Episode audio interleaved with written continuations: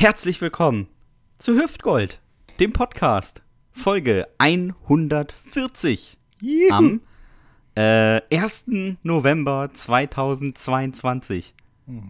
Alter Falter, es geht auf Weihnachten zu schneller als das Katzenficken. Aber heute, heute ist ja erstmal Halloween. Also äh, heute, wo wir aufnehmen, meine ich.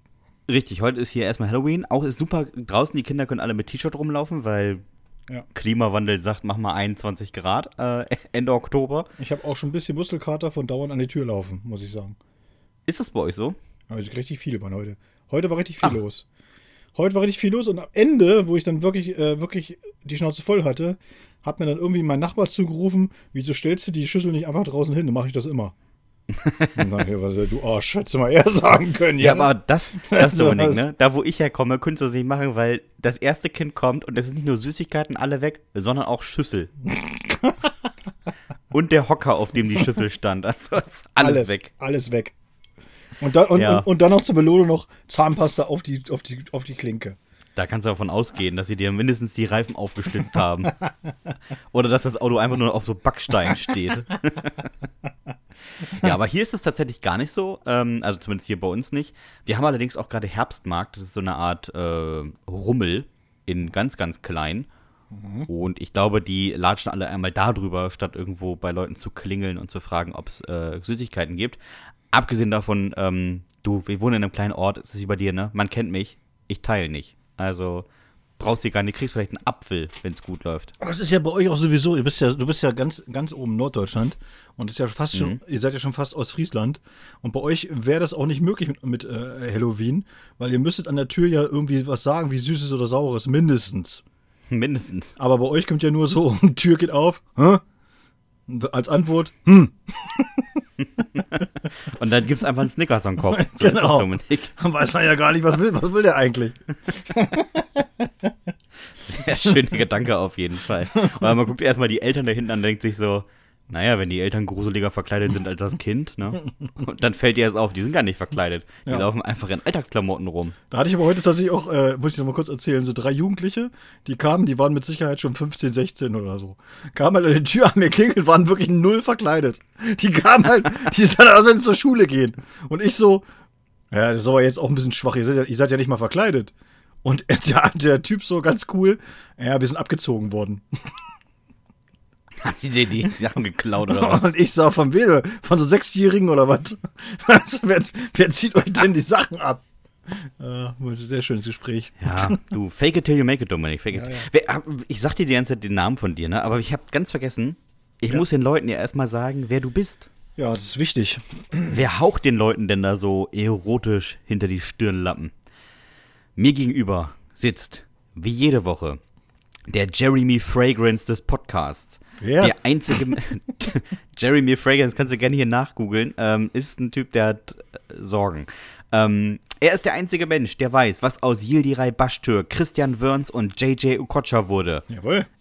Es wissen viele nicht. Genau. Aber er ist der zap zap zarab sicherheitsdienst heini aus der originalen Pennymark-Doku. Hast du auch geguckt, ne? Ist klar. Ich wusste es genau, dass du es geguckt hast. Ich wusste es. hast du, hast, ja, aber hast du übrigens den ersten Kommentar gelesen bei YouTube? Ja, Da hat einer angeregt, einfach, sie sollen mal ein Sammelalbum rausbringen. So ein Panini, so ein Panini-Sticker-Album. Und dann wäre er hier, er, der die ganz großen Pötte fährt, er wäre da der Glitzersticker. so großartig. Ah. Super Idee. großartig. So, weiter im Text. Er ist der ungestüme Bun Bumskopf von der Insel. In Helmstedt kennt man ihn als den Mann, der vorm Kaufland an den Fahrradsätteln leckt. Dieses Jahr zu Halloween ging er als Roberto Blanco, was vor allem im linken Jugendzentrum Helmstedt-Barmke für einige Empörung sorgte.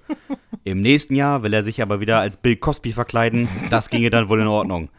Vor der Folge hat er in dieser Woche nur 41 Minuten an der Technik herumgeschraubt und gemeckert, bevor er den Laptop überhaupt angeschaltet hat.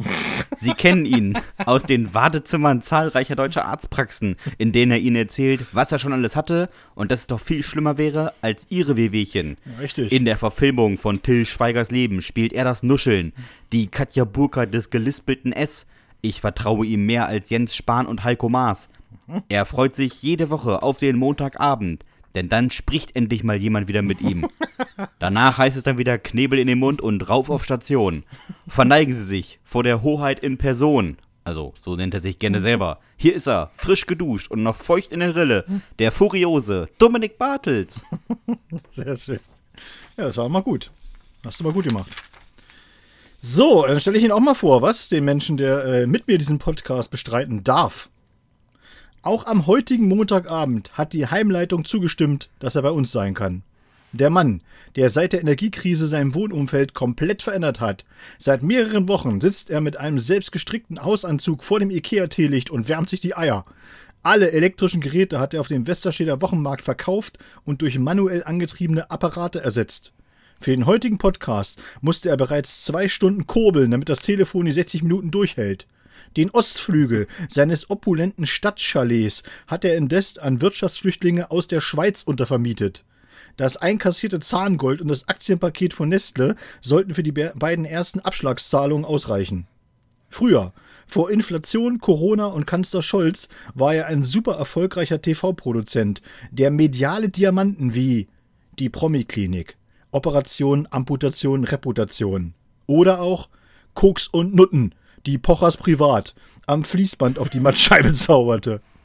Immer mit dabei sein treuer Gefährte Alfonso Gabriel de la Vasquez, ein Landwirt aus Thüringen, der nach der Wende zum vierten Offiziellen bei Hallenheimer Wettkämpfen umschulte.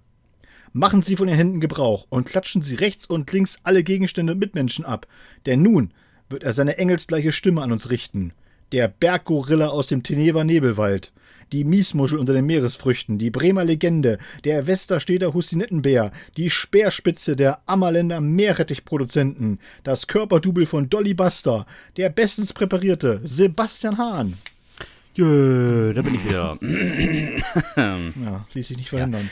Ja. tatsächlich, tatsächlich muss ich mal einmerken kurz, dass gestern, also äh, vorgestern für die Leute, die das dienstags hören, oder vor vier Wochen, wenn die Leute das nachhören, ähm, war hier Flohmarkt und wir sind einmal so drüber geschlendert, auch einmal, um äh, uns selbst zu lüften. Und was da vor allem aufgefallen ist, also es ist schon vorher aufgefallen, der Aufbau des Flohmarkts begann teilweise nachts um zwei. Mhm. Und da dachte ich schon, Alter, wer kommt da denn, dass sie nachts um zwei anfangen, einen Flohmarkt aufzubauen? Da kommen ja unterdessen so richtige Profis. Ja, ja, das ist wirklich Also, so. früher war ja Flohmarkt irgendwelche hässlichen Kinder mit Decken. Nee, da waren dann irgendwie so acht kaputte Spielsachen drauf. Nee, es gibt Leute, die, die machen das wirklich beruflich. Ja, wirklich. Die kommen da und dann, weil sie den besten Platz haben wollen, kommen die wirklich schon, wie du sagst, um zwei, um drei in der Nacht, stellen sich dahin, damit sie als erstes um fünf Uhr auf dem Gelände sind und dort aufbauen ja. können. Und da muss man sagen, das Gelände hier war halt nicht einfach irgend so ein Platz, sondern das war aufgrund des Herbstmarktes die komplette Stadt. Also das war die, die halbe Innenstadt war irgendwie abgesperrt, irgendwie sechs Straßen ähm, und da war überall dann Flohmarktstände. Mhm. Und es gab natürlich auch hier Brigitte und Bernhard, die da irgendwie mit ihrem Tapeziertisch standen und alles hatten von so, ich sag mal, Einzelstücken, weil Bernhard nicht so geschickt ist mit dem Porzellan, bis hin zu alten Klamotten, aber bei dem am geilsten finde ich immer, wenn, wenn die Frau hat grundsätzlich, wenn da so eine Frau dabei ist, im mittleren Alter, ne? Weißt du, was, ja. sie, immer, was sie immer haben, ist so eine, äh, so eine Föhnhaube. Also ja. so, ein, so ein Ding, was du an den Föhn anschließt, weißt du, damit die Locken trocknen, damit die, dann setzt das Ding auf und siehst halt aus wie so ein russischer Kosmonaut. So, das, haben, ich kann dir sagen, das gibt's immer. Föhn, das gibt's immer grundsätzlich. Ne? Ja. Diese Föhnhaube hat auch schon sehr, sehr viele Flohmärkte gesehen. Ja, auf jeden Fall. Die wird immer weitergegeben. Die geht gar nicht weg. Die wird immer, immer weitergegeben, dann tatsächlich auch. Wenn sie mal einer kauft, nimmt sie, nimmt sie da als nächstes auch gleich wieder mit. Ja, wirklich. Und dann äh, natürlich auch so ein Stand, weißt du, wo so ein Rumäner einfach steht mit so Uhren, die alle in so Plastikfolie eingepackt sind. Hm. Und darüber steht alle original. Ja, genau. Und du denkst, ach, Rolex verkauft jetzt in so Plastiktüten. das ist interessant. ah, so ein Typ. Natürlich der Klassiker mit seinem, ähm, mit seinem Wäschestand, wo wirklich alles von Jacken, Hosen, Unterwäsche in mehreren Farben, also hundertprozentig irgendwie gewerblich, aber er sagt natürlich, nee, ist alles gebraucht. Ja.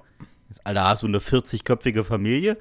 Das, das, kommt doch niemals hin. Manche Sachen sind ja noch verpackt, da ist noch ein Etikett dran und dieses, dieses kleine Plastikteil von, von HM, damit es piept, wenn man rausläuft. Nö, nö. 4 Euro kannst du mitnehmen. kannst halt nie wieder in HM rein, wenn es schlecht läuft. Dann hast du auch immer noch so einen Typen da, der wirklich äh, äh Millionen von CDs aufgebaut hat. CDs, ja. Alter, aber er hat, er hat nicht mal Vinyl, nicht mal, nicht mal Vinylplatten, er hat einfach CDs mitgebracht, wo du denkst so, Junge, das ist ehrlich, das kauft nur wirklich keiner mehr. Ja. Das ist einfach großartig. Und Dominik, wenn du auch nicht vergessen darfst, ne, und der ist wirklich auch immer dabei, ist der Typ, der die halbe Wolfsschanze mitgebracht hat, der Oh da ja. irgendwie Hitler-Devotionalien dabei hat. In rauen Mengen. Mal irgendwelche komischen Messer und sowas und so, ja. Ja, Messer oder so SS-Wappen und so, hm, ich weiß nicht, ob ich Und das so- hier kaufen Und sollte. auch so, so eine schöne verbeulte Feldflasche, die brauchen wir auch mal.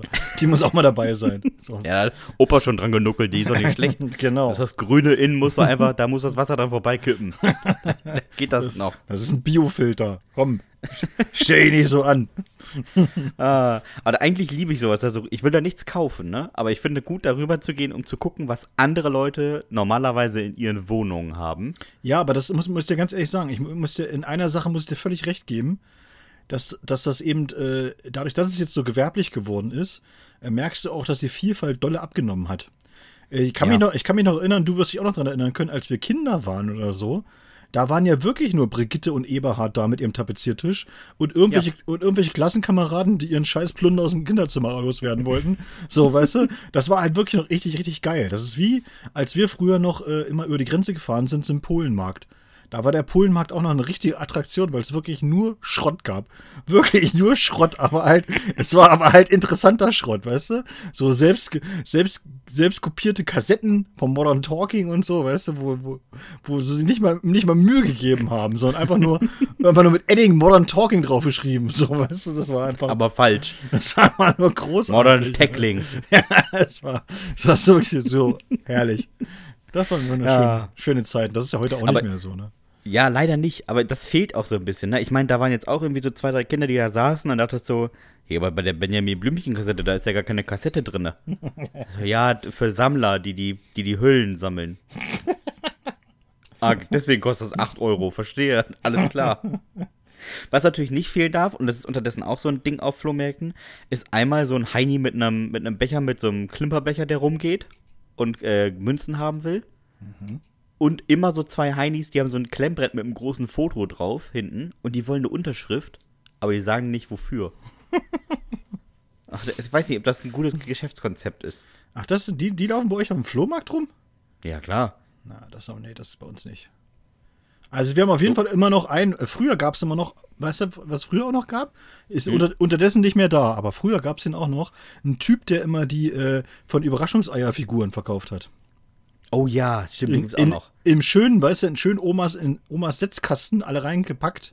Und dann guck mal hier, das ist der Pumuckel. Aber original noch, mit dem, mit dem Blatt. Mit dem Blatt. Das Blatt musst du dabei haben. Wenn das Blatt nicht dabei ist, dann ist der nicht mehr wert. Also, aber der ist hier mit Nee. Blatt. Der ist nicht mal abgebrochen. Richtig gut noch. Ja. Und das, das war hier auch so, und das habe ich auch schon häufiger mal bei Flohmärkten gesehen. Es ist immer irgendwo noch so ein Stand von ähm, Roten Kreuz, Johanniter, irgendeiner von diesen Organisationen, wo so zwei Hansel sitzen, auch zur Sicherheit, und du denkst dir, hoffentlich habe ich jetzt nichts. Weil wenn die loslaufen, bin ich sicher, dass er bei der Mund-zu-Mund-Beatmung die Fluppe nicht aus dem Mund nimmt, sondern die führt er mir oral so beim Beatmen mit ein. Wachst du irgendwie so im Krankenhaus auf und denkst dir, boah, mir tut der ganze Körper wie von der Reanimation, aber warum ich denn so eine Brandblase im Mund? Ja, das war der hier, der Manni, der dich wiederbelebt, der hat dann noch die Fluppe im Mund beim Mund-zu-Mund beatmen. Ich habe was Schönes gelesen, das wollte ich dir nochmal sagen. Das passt auch gerade sehr gut dazu. Hm. Und zwar ähm, gab es eine ganz große Meldung von der Gewerkschaft, von der Polizeigewerkschaft in Sachsen. Oh. Und da ist eben die große Überschrift, keiner will mehr zur Sachsenpolizei. Und sie haben halt, äh, das ist ja alles tatsächlich eben so wirklich äh, Beamtenstatus und so weiter, ja.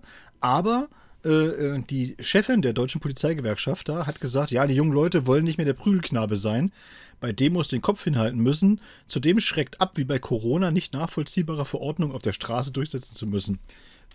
Und dann haben sie geschrieben, das fand ich, fand ich noch viel geiler. Ja, aber auch der Ausbildungsort spielt eine Rolle. Die Ausbildungsstandorte Chemnitz und Leipzig stehen vor dem Aus. Es gab nämlich schon Bewerber, die haben abgesagt, als sie erfuhren, dass sie ihre Ausbildung in Schneeberg absolvieren sollen. Schnee. Schneeberg muss man wissen, Schneeberg ist wirklich eine sehr, sehr, sehr kleine Stadt mitten im Erzgebirge. Und äh, Ja, ich ja, weiß gar nicht, warum die Leute da nicht hinwollen. Ich meine, ja, da wollen ist doch Leute nicht hin. nix. Und, und geil war dann eben der Hauptpersonalrat, Per Oehler, von der Gewerkschaft der Polizei in Sachsen, schlägt Alarm Und seine Forderung war, ja, wir sollten jetzt aber auch mal drüber nachdenken, auch im Ausland Polizeinachwuchs anzuwerben. Und da dachte ich nur so, ja, Herr Oehler, aber ganz ehrlich, hier aus Niedersachsen will keiner zu euch. Nee, wirklich nicht. Und nicht, ich glaube, nicht mal die Tschechen wollen das. Die sagen auch, nee, dann lieber nee, gar nicht. Nee, gar, das lass mal gut sein. Da habe ich keine Lust zu. Wirklich. Ne? Ja, aber ich meine, in Schneeberg wahrscheinlich auch, auch als Polizist mega blöd. In der Ausbildung verdienst du jetzt nicht so viel, hast aber die ganze Zeit irgendwie tschechisches Handynetz und Ja. musst wahrscheinlich ein bisschen mehr zahlen, weil du einfach so grenznah bist. Ja, du kannst ja auch nicht, wenn du da Ausbildung machst, du kannst ja auch nicht rausgehen, weil du ja keinen verstehst. Das ist Ja, eben, ist ja, das ist ja, auch hinzu. Ist ja Erzgebirge, du weißt ja gar nicht, was, was, was wollen die von dir. Du kannst ja da nicht Und- mal irgendwie in ein Geschäft gehen und ein Brötchen kaufen, weil du einfach nicht verstanden wirst. Und die andere Sache, Dominik, ist, selbst wenn du die, diese Polizeiakademie verlässt, ne, Mhm. wo willst du hin?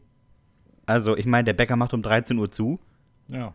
und dann will sich vor der Realschule stellen. Also, es macht ja auch keinen Spaß. Da kannst du einfach nur mit, mit demonstrieren. Ja, wirklich. Einfach immer mit demonstrieren. gegen alles. Was Scheißegal. haben, was haben Sie denn in Ihrer Polizeiausbildung gemacht? Ich habe hier den Matthäus gemacht. Ich bin hier vor den Realschulen hin und her gefahren und dann geguckt, ob ich eine Frau kennenlerne. Naja, naja. Aber du hast, Äh, auch eine, du hast noch eine schöne Meldung, hast du mir da vorhin erzählt. Ja, Meldung richtig. du- Wir haben es alle geahnt. Ähm, nicht alle Prominenten sind, ich sag mal, ähm, gesetzestreu. Ja. Auch nicht dein großes Vorbild, Dominik, Alfons Schubeck. Alfons Zitterbacker Schubeck, genau. So, der Mann muss nämlich jetzt in Haft. Er muss rein, er muss einfahren, Freunde. Er Ja. muss einfahren, weil er nämlich äh, Steuern unterzogen hat. Ja, nicht, nicht, nicht zu wenig, ne? Nee, Äh, nee, jetzt sich- drei Jahre und zwei Monate für Hat sie- 2,7 Millionen Euro hat er, glaube ich, hinterzogen. Und da muss man auch mal sagen, ne? Dann, dann sollen die Leute noch mal sagen, so als Koch, das ist ein schlecht bezahlter Beruf. Also Ja. der hat, der hat 2,7 Millionen Steuern hinterzogen. Als Koch. Ja. Ja, was ist- was ist- ich weiß nicht, ich, bin jetzt mit, mit, da bin ich völlig überfordert. Muss ich ganz Ich möchte übrigens nochmal anmerken, ne? Er hat tatsächlich schon mal 1994 250.000 D-Mark hinterzogen und wurde dafür auch verurteilt. Ja, aber äh, ist halt nicht so einfach. Ja. Ich habe aber im Zuge der ganzen Sache mal äh, Alfons Schubecks ähm, Wikipedia-Artikel über, überflogen. Erstens heißt er eigentlich gar nicht Schubeck, sondern Alfons Karg. Aber das klingt offensichtlich als Koch nicht so gut, wenn es Karg ist.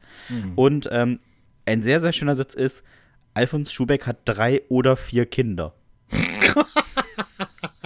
was, war, was war da los? Ist das, äh, ist das noch nicht geklärt? Oder, äh, Ja, das äh, eine, das eine hat er, äh, hat er mal gesagt, hat er zu einer Bulette verarbeitet. Aber Ja. keine, keiner wusste, ob das ein Witz war oder ob er das ernst gemeint hat. Wahrscheinlich. Deswegen, man weiß nicht genau, ne? Ist das vierte noch da oder ist es schon Bulette gewesen? Also. Aber dreieinhalb Jahre muss er jetzt wirklich ins Gefängnis, ne? Also, ich meine, so schlecht gekocht hat er nun auch wieder nicht. Nee, aber ich glaube, wahrscheinlich wegen guter Führung oder sowas äh, schmeißen sie ihn dann nach anderthalb Jahren wieder raus. Ich schätze, Und mal, dass, äh, ich schätze mal, dass er dann aber in der Gefängnisküche arbeitet, oder? Ja, ich wäre überrascht, wenn nicht, ne? Also, meinst du, die bilden ihn dann auch zum Fahrradmechaniker aus? Das wäre, finde ich, viel geiler. Wenn sie einfach, er ist ja Fernsehkoch und er kommt nicht, nicht, nicht in die Gefängnisküche, sondern muss in die Wäscherei. Das wäre viel geiler. Das wäre geil. Das wäre viel geiler so. Nee, nee, Herr, nee, Herr Schubeck. Schreiner. Herr Schubeck, wir müssen auch mal, äh, da- dann denken, Sie müssen ja auch sozialisiert werden, auch mal einen neuen Berufsweg einschlagen, das mit dem Koch Genau. offensichtlich nicht funktioniert. Da sind Sie immer wieder kriminell geworden. Wir machen noch mal was ganz Neues. Richtig. Ja, und dann sagt er dann so, ich bin doch aber schon fast 70. Und Ja, ja, eh, das ist jetzt auch egal. Auch mit Er 70 ist tatsächlich schon äh, 73. kann man, da kann man jetzt auch noch mal durchstarten mit 73, Herr Schubeck. Ne? Nochmal einen neuen Weg einschlagen Ja. auch. Genau. das ist so großartig, dieser Typ. Ah, sehr schön eigentlich. Ich habe mich sehr gefreut. Also, das heißt, ich habe mich sehr gefreut, aber es hat ähm, äh, mich amüsiert, darüber zu lesen. Er geht, er geht den ähm, Weg seines bayerischen Kumpels und Vorbilds Uli Hoeneß. Ja, ja, ja, Ne? Der- der Andere Uli. Summe, aber gleiche Strafe. das stimmt. Wahrscheinlich ist auch die gleiche Zelle und jetzt kommt er da rein und denkt sich die ganze Zeit, boah, Alter, das riecht hier voll nach Wurst. Also, Ja, riecht voll nach weil die Wurst. nach Uli Hoeneß nie wieder gelüftet haben. Und alles rot-weiß gestrichen hier, so eine Scheiße hier. Was soll denn das? So, lieber Dominik, wir haben ja jede Woche eine Kategorie. ja. Wollen wir damit anfangen oder wollen wir mit was anderem anfangen? Nee, lass ruhig mal. Ich bin, mal, ich bin gespannt. Du hast ja ein schönes Land. Äh, äh, Erdkunde für Dummies ist ja unsere sehr beliebte Kategorie, die besonders bei uns beiden beliebt ist.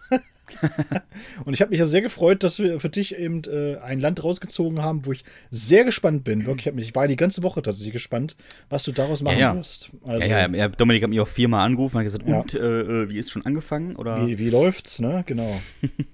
man muss auch vorher sagen, es ist wenigstens mal ein Land, da war ich schon mal. Also es ist ja mal fast eine Premiere. Immerhin. Ne, hab ich auch gedacht. So. Bist du bereit, Dominik? Auf jeden Fall. Dann schnall die an. Als ob. Hallo, bitteschön, liebe Freunde der gefälschten Adodas-Shirts mit Zwiebel und Schaf. Heute geht es um ein Land, bei dem nicht ganz klar ist, ob Europa, Asien und überhaupt 2022. Heute geht es um die Türkei, das Land der Schnauzbärte. Auch bei Männern sind die dort sehr beliebt. Ja, wer jetzt auf ein Gedicht über den, den Präsidenten des Landes wartet, der muss sich noch etwas gedulden. Erstmal kommen wir zu den Funny Sides of Good Old Turkey. Moment mal, da war ja was. Nach dem Wunsch des anatolischen Lukaschenkos ist es jetzt offiziell Türkei. Wer wissen, möchte, wer wissen möchte, warum, der kann ja mal Fun Facts Turkey googeln und sich lustige Fakten über Truthähne durchlesen. Das aber nur der Vollständigkeit halber. Eines der beliebtesten Urlaubsländer der Deutschen bietet neben all, äh, neben all den All-Inclusive-Bunkern, günstigen Basaren und Baklava noch viel, viel mehr, als man denkt. Klar, viele kennen die Türkei nur über den netten Nachbarn, bei denen immer so viele Schuhe vor der Tür stehen, oder vom schnauzbärtigen Mann in dem Laden die Straße runter, bei dem es immer dieses leckere Lama-Kuhn gibt, oder durch all die anderen Vorurteile, die sich seit Jahren in unsere Köpfe halten. Rund drei Millionen Türken leben in Deutschland. Anderthalb Millionen davon haben sogar die deutsche Staatsangehörigkeit. Ich war in meiner Jugend bei vielen türkischen Familien zu Gast. Klar, Bremen, Teneva, und kann Ihnen sagen, es gibt kaum ein gastfreundschaftlicheres Volk. Viele Türken in Deutschland werden in den Sommerferien gefragt, ob sie denn in ihre Heimat fahren. Und viele denken sich dann, Dicker, was soll ich in Duisburg? Und dann sagen sie, ja klar, Kühlschrank auf den Scharan, vier Kinder hinten rein und los geht's. Mittlerweile lebt, der, lebt die dritte oder vierte Generation in Deutschland. Teilweise sprechen die sogar gar kein Türkisch mehr. Und wenn, dann das sogenannte Tantentürkisch. Das ist sehr nett, aber begrenzt und gänzlich ohne Schimpfwörter. Die lernen sie dann von ihren deutschen Klassenkameraden Philipp und Julius und die stellen sich dann meist schlechter betont heraus, als man meint. Die meisten Menschen leben in der türkischen Stadt, die oft als vermeintliche Hauptstadt genannt wird. Istanbul. 13 Millionen Menschen besiedeln die Metropole am Bosporus. In der eigentlichen Hauptstadt Ankara leben währenddessen gerade mal ein Drittel. Weitere Großstädte sind Izmir, bekannt als Urlaubsregion, Bursa im Speckgürtel Istanbuls und Adana, das kennt man vom Kebab. Antalya, Urlaubsort Nummer 1, gondelt immer mal zwischen dem siebten und neunten Platz rum. Aber immerhin über eine Million Einwohner. Und da wird's auch schon klar, in der Türkei leben super viele Menschen. Alleine 10 Millionen Städte. Meine Lieblingsstadt ist übrigens, hat übrigens nur 450.000 Einwohner und sie heißt Batman. Für den guten Städtenamen. In der Türkei selbst leben rund 85 Millionen Menschen. Das Land ist allerdings doppelt so groß wie Deutschland und somit nur halb so dicht besiedelt. Interessant ist dabei, dass von den 750.000 Quadratkilometern Fläche etwa 23.000 in Europa liegen. Das entspricht übrigens ziemlich genau der Fläche von Mecklenburg-Vorpommern. Wenn es schon um die Größe geht, dürfen wir auf keinen Fall Rumeysa Gelgi verschweigen. Die Frau ist nämlich nicht nur Türkin, sondern auch die größte lebende Frau der Welt. 2,15 Meter ragt Boah. die Dame in die Höhe und kann damit mit ihrer Armlänge von jeweils 1,15 Meter ganz entspannt an einen NBA-Basketballkorb greifen. Auch der größte Mann der Welt stammt aus der Türkei. 2,51 Meter ist, ist der groß und kann somit in der deutschen Durchschnittswohnung nicht mal gerade stehen, ohne sich die Birne zu stoßen. Seine Freundin ist übrigens nur 1,79 Meter groß und könnte so locker auf Dominik Bartels Schultern stehen und die beiden wären trotzdem noch kleiner als er. Sultan Kösen heißt der Mann und er bereiste dank seiner Körpergröße die halbe Welt, um dort aufzutreten. Dass er sich wie so ein Klappmesser in die Economy der Turkish Airlines gequetscht hat, halte ich dabei aber eher für unwahrscheinlich, wird aber häufig so propagiert, da die Turkish Airlines so tolle Plätze hätte. Naja, Grenzen teilt sich die Türkei mit den Gewinnernländern Bulgarien, Georgien, Armenien, Aserbaidschan, dem Iran, dem Irak, Syrien und Griechenland. Naja, dann lieber Tschechien, sage ich ja immer. Mit den Griechen verbindet man eine ganz besondere Freundschaft. Wird man sich doch eigentlich seit immer eigentlich nicht einig, wem Zypern eigentlich gehören sollte. Die Türkei war nicht immer der Staat, zu dem ihm der jetzige Präsident Erdogan gemacht hat. Dank Kemal Atatürk galt die Türkei lange als sehr, sehr fortschrittlich. Atatürk führte bereits 1934 das Wahlrecht für Frauen ein. Das heißt 35 Jahre früher als die in der Schweiz. Zudem gab es 1936 die erste weibliche Kampfpilotin der Welt in der Türkei. Er führte die Familiengesetze ein, reformierte die Sprache, die Bildung und die standardisierten Messeinheiten. Außerdem war das Kopftuch nicht mehr Pflicht und er erließ ein Gesetz, dass Nachnamen getragen werden müssten. Bis 1935 war das in der Türkei nämlich gar nicht vorgesehen, was häufig zu Problemen führte, da in Schulklassen mit 30 Kindern oft nur ein oder zwei Namen vorhanden waren. Wenn du da gesagt hast, Ali, steh mal auf, dann sind alle aufgestanden. Ähnlich wie heute in Deutschland, wenn man Ben, Noah oder Leon ruft. Wo wir gerade bei erwähnenswerten Persönlichkeiten sind. Die finde ich wirklich gut. Jem Karabay blieb für seinen aufgestellten Weltrekord einige Zeit unter Wasser. Ganze acht Tage verbrachte er in einem auf 35 Grad beheizten Pool. Zum Schlafen beschwerte man ihn mit Sandsäcken. Zum Essen gab es Eiweiß, Eiweißgels und Riegel. Meine Frage an dieser Stelle: Was macht man da acht Tage lang? Ist das nicht stinklangweilig, da einfach vor sich hin zu atmen? Als er auftauchte, wurde er übrigens sofort von Ärzten begutachtet, die feststellten, dass seine Gesundheit in einem tadellosen Zustand wäre, wenn man die Haut außer Acht lassen würde. Die war nämlich gänzlich ab. Mm, Nein. Toller Ehrlich? Rekord. Ja, äh, 75 Prozent mussten sie entfernen. Oh nein. Ist aber nachgewachsen, weil die ersten sechs Hautschichten waren. Was macht er auch acht Tage unter Wasser? ich meine, geht's? Als Rekordhalter abschließend zu erwähnen ist auf jeden Fall Erden Eruc. Der blieb nämlich über Wasser. Und sein Rekord ist richtig was für dich, Dominik. Könntest du auch mal dran arbeiten. Er brauchte für seinen Rekord zwar fünf Jahre, begann dafür aber in der kalifornischen Bucht Bogeda. Dort stieg er in ein Ruderboot und ruderte um den Globus. 66.299 Kilometer Strecke. Komplett nur mit Muskelkraft. Wir hatten hier schon einige, eine Jugendsünde von Leuten, die es nicht mal bis nach Borkum geschafft haben. Und der Heini ist einfach alleine über Atlantik und Pazifik gepaddelt. Respekt. Kommen wir vom Rudern zum Nationalsport der Türkei. Ölringen. Hm, richtig gehört. Die beiden ausschließlich männlichen Kämpfer werden mit Olivenöl beträufelt und ringen dann. Das sieht relativ lustig aus, ein wenig wie eine Seife in der Dusche aufheben. Gerungen wird aber nach den Standardregeln, nur halt öliger. Klingt halt ein bisschen nach homoerotischer Pornokategorie, aber ich möchte hier keine Diskussion auslösen. Der Stabhochsprungrekord der Türkei liegt übrigens bei 5,80 Meter. Naja. Ist in Ordnung, würde ich sagen. Geht aber noch was. Olympisch sieht es bei der Türkei aber ganz anders aus. 41 goldene, 26 silberne und 37 bronzene macht insgesamt 104 Medaillen. Und 69% der Medaillen, also 66 davon, wurden im Ringen gewonnen. 70% aller Medaillen im Ringen. Alter Falter. Ansonsten gab es nur welche im Gewichtheben, Judo und Karate. Man kann sich also eigentlich nicht beschweren. Die Türkei ist fünftgrößter Teeproduzent der Welt. Nur die Briten trinken mehr. Und das liegt mir als Norddeutschen natürlich nah. Aber auch den Kaffee haben wir den Türken zu verdanken. Aus Afrika über die Araber kamen die Bohnen in die Türkei, die sie bei der Belagerung Wiens dort einfach mal liegen lassen haben. Und dann wurde sie in ganz Europa verteilt. Danke dafür. Neben dem heißen Tee liebt man in der Türkei auch noch das heiße Hammam. Und ich kann sagen, das ist das Beste, was es gibt. In einem marmo marmorierten Raum, in einem marmornen Raum, sitzt man und schwitzt vor sich hin, übergießt sich immer mal wieder mit warmem Wasser und wartet darauf, dass der Hauptakt beginnt. Man wird auf die große Marmorplatte in die Mitte des Hammam gebeten und dann mittels Schaumbad gewaschen, dann gepielt, dann gewaschen, dann massiert, dann gewaschen und bewässert. Danach wird man in dicke Tücher oder Bademäntel gehüllt und zum Abkühlen in einen wohltemperierten Raum gelegt. Ich kenne kaum etwas, was so entspannt ist wie ein Besuch im Hammam.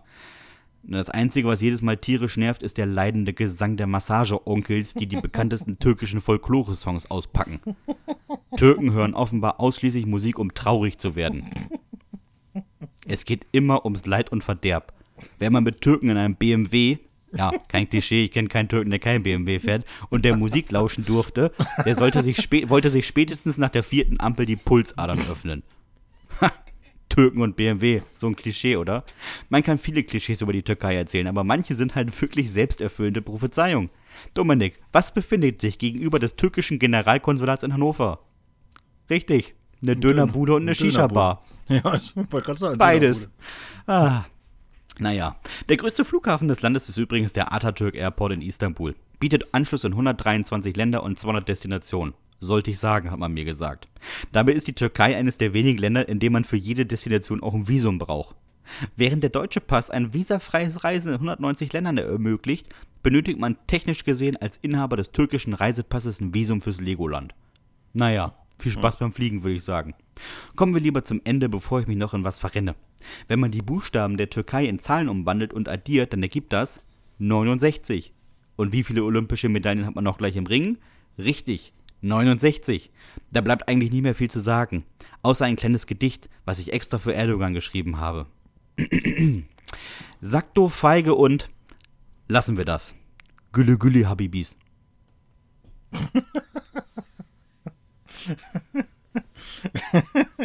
ich habe übrigens überlegt, tatsächlich, aber die Türkei mhm. ist, ist auch eines der Länder, die sich ganz gerne mal irgendwelche Leichtathleten einkauft, tatsächlich, damit die für, mhm. sie, damit die für sie starten.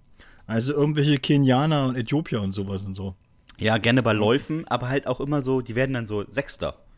Sie gewinnen halt nie. Nee, das ist, äh, das ist tatsächlich so, ist wahr. Aber die haben, glaube ich, eine ganz krasse Europameisterin irgendwie so über die Mittel, Mittelstrecken, so 5000, 10.000 Meter. Die ist, halt mhm. wirklich, die ist halt wirklich gut, aber die kommt halt überhaupt nicht aus der Türkei. Die hat auch überhaupt keinen türkischen Namen, nichts. Die hat mit der Türkei. Ich kann nicht mal Türkisch. Die hat, glaube ich, mit der Türkei nichts zu tun, wirklich gar nichts. Also ja, vielleicht war die da mal im Urlaub. Ja, wahrscheinlich. Und dann nicht, nicht, ja, wieder, nicht wieder rausgekommen. Das ist ja häufig irgendwie in so komischen Staaten, äh, die keine, keine sportlichen Erfolge haben. Wobei die Türkei kann ja sagen, ja, wir machen halt Ringen, ne? Also, hm. ich meine, wenn du 69 Medaillen im Ringen gewinnst, dann. Äh, dann konzentriere dich. Ja, kannst du ja offensichtlich. Dann, dann konzentriere dich doch darauf, ne? Dann, ja, richtig. Ne? Das war einfach, wir sind in einer Sportart halt richtig, richtig gut, genau. statt in allen mittelmäßig. Ja, also ein Ratschlag an die Türkei von uns beiden, lasst das doch mit dem Fußball. Macht Eben. was, macht Ringen. Das ist, das ist eure Kernkompetenz. Alles andere Richtig. ist nichts. Ist einfach nichts. Ja. Ich möchte übrigens an dieser Stelle mal äh, meinen ähm, türkischen Kollegen Can grüßen, der äh, mir sehr empört gesagt hat, dass er äh, bzw. sein Vater kein Dreier-BMW hat, weil ja nicht alle Türken Dreier-BMW haben. Ja, ähm, ja. Weil sein Vater hat einen Fünfer. Alles klar. Danke.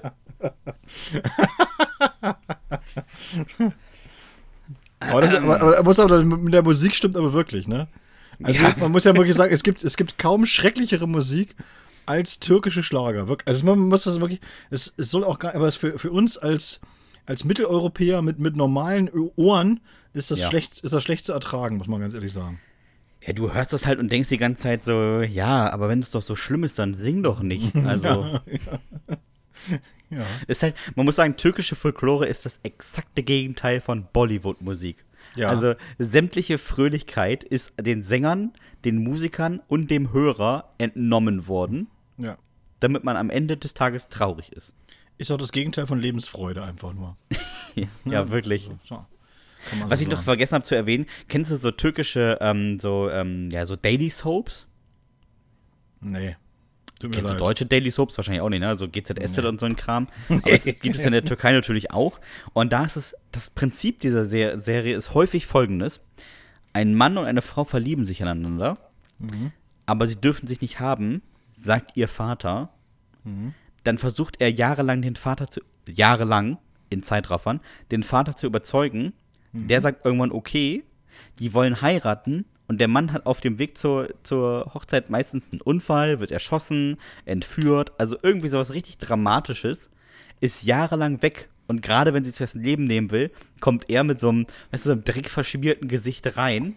Und dann ist Ende, weil die glücklich sind. Und denkst, warum hat er denn ein dreckiges Gesicht? Er lag doch nur im Koma, aber doch nicht in einem Loch. Was denn? Wer ist ja Saddam Hussein? Der kann doch ganz normal, ganz normal weitergelebt haben. Ist, und jede Soap und jeder Film funktioniert exakt so. Ja, du kennst dich da anscheinend richtig gut aus. Du, Bremen-Teneva. Ich habe viele von diesen Filmen gesehen und dachte häufig, was ist das für eine Sprache? Äh, ich verstehe gar nichts. Okay. Das ist auch übrigens, ähm, Atatürk hat die Sprache ja revolutioniert und auch die Schriftsprache. Ähm, einfach mal irgendwie runtergekürzt von, ich glaube, 56 Buchstaben auf 25 oder so. Mhm. Und ich gesagt, so, wir, ähm, wir schreiben, wie wir sprechen und wir ähm, sprechen die Buchstaben auch immer gleich aus. Nicht so wie im Deutschen das ER als A ausgesprochen wird, gibt es einfach nicht. Wenn da ER steht, heißt es ER. Punkt. Das ist Okay. viel einfacher eigentlich. Echt gut. Ja. So. Freuen wir uns auf nächste Woche, Dominik, wenn es dann heißt, äh, Dominik Bartelt stellt. Bella Italien vor. Italia, Bella Italia, ja. Ja, zur. Vorbereitung hat Dominik diese Woche schon vier Kilo Eis gegessen. Nee, und auch vor allen Dingen habe ich immer hier diese, diese Armbewegung, habe ich immer, weißt du? Ah, das ist la- schon Bänderdehnung im Handgelenk. An den Handgelenk, genau. So, Dominik, wir haben diese Woche äh, nicht, nur, nicht nur tolle Post, also wir haben auch, wir haben tolle Post bekommen und wir haben noch ganz tolle Post bekommen, nämlich noch Fragen. Ja, stimmt. Ich Möchtest- fange mal an. Ich, ich hätte auch angefangen, aber fang du mal an. nee, fang du ruhig an. Ist gut. Dann fange ich an. Ja, fang Martin, Martin hat uns geschrieben und gefragt, keine Frage an sich, aber wir sollen ihn doch mal bitte unsere Top 3 Dinge nennen, die man nicht im Auto essen kann. Mhm. Wollen wir es so abwechselnd machen? Ja, klar. Also 3, 2, 1 quasi? Ja, fang an mit deinem Platz 3. Ich habe hier die Frage vorgelesen. Achso, Platz 3 bei mir, Eibrötchen. Oh, gute, gute Sache. Eibrötchen, weil das immer, du beißt rein und die Hälfte fällt immer runter, grundsätzlich. Ja. Oh, Also übrigens, habe ich, hab ich überlesen, Martin hat auch seine drei geschickt, ne? Ja, Soll ich die mal schnell vorlesen? na mach mal. Bei ihm sind es Croissant, weil es so doll krümelt. Pizza, weil sie fettig sapscht. Und Big Mac, weil er zu viel Salat hat. Ja, Finde ich, find ich eine gute Ausrede, weil er zu viel Salat hat. Wenn er den Salat nicht hätte, dann wird's gehen. dann geht's. Hm, Ja. Ah. Aber, Eibrötchen ist schon äh, unter, also wenn du normal am Tisch sitzt, schon schwierig. Ja. Im, im Auto, glaube ich, ist es schon, ja, gefährlich. Äh, bei mir auf Platz 3 ist tatsächlich, und das auch mit, mit so ganz besonderen Zusätzen, ähm, das halbe Hähnchen, was man sich an so einem Wagen holen kann. Ey, Alter, wer ist denn ein halbes Hähnchen im Auto? Ja, eben. Und dann, aber alternativ könnte man auch sagen, hör zu. Alternativ könnte man auch sagen, sowas wie so ein Gyros-Teller, der in so einer, weißt du, in so einem, in so einem Styropor-Ding kommt, Ja, ja. mit Plastikbesteck. Wo du, auch, wo du die Gabel reinpiekst mit vier, mit so vier Zinken und sie kommt mit dreien hoch und du denkst dir, wird gefährlich das Essen, weil möglicherweise ersticke ich heute. Ja, sehr schön. Halbes Hähnchen. Das ist dein, das ist dein Top 3. Gut. Platz 2 bei mir, Apfelsine. Ja, ist auch sehr, sehr schön. Sag mal, schälen ist ein bisschen schwierig. Oder mit, oder mit Schale essen. Muss ich, muss ich entscheiden. Ist weniger gefährlich, aber auch halb so lecker nur. Vor allem auch so angeschlossen an der Apfelsine könnte man auch ganz entspannt sagen, eine Kiwi.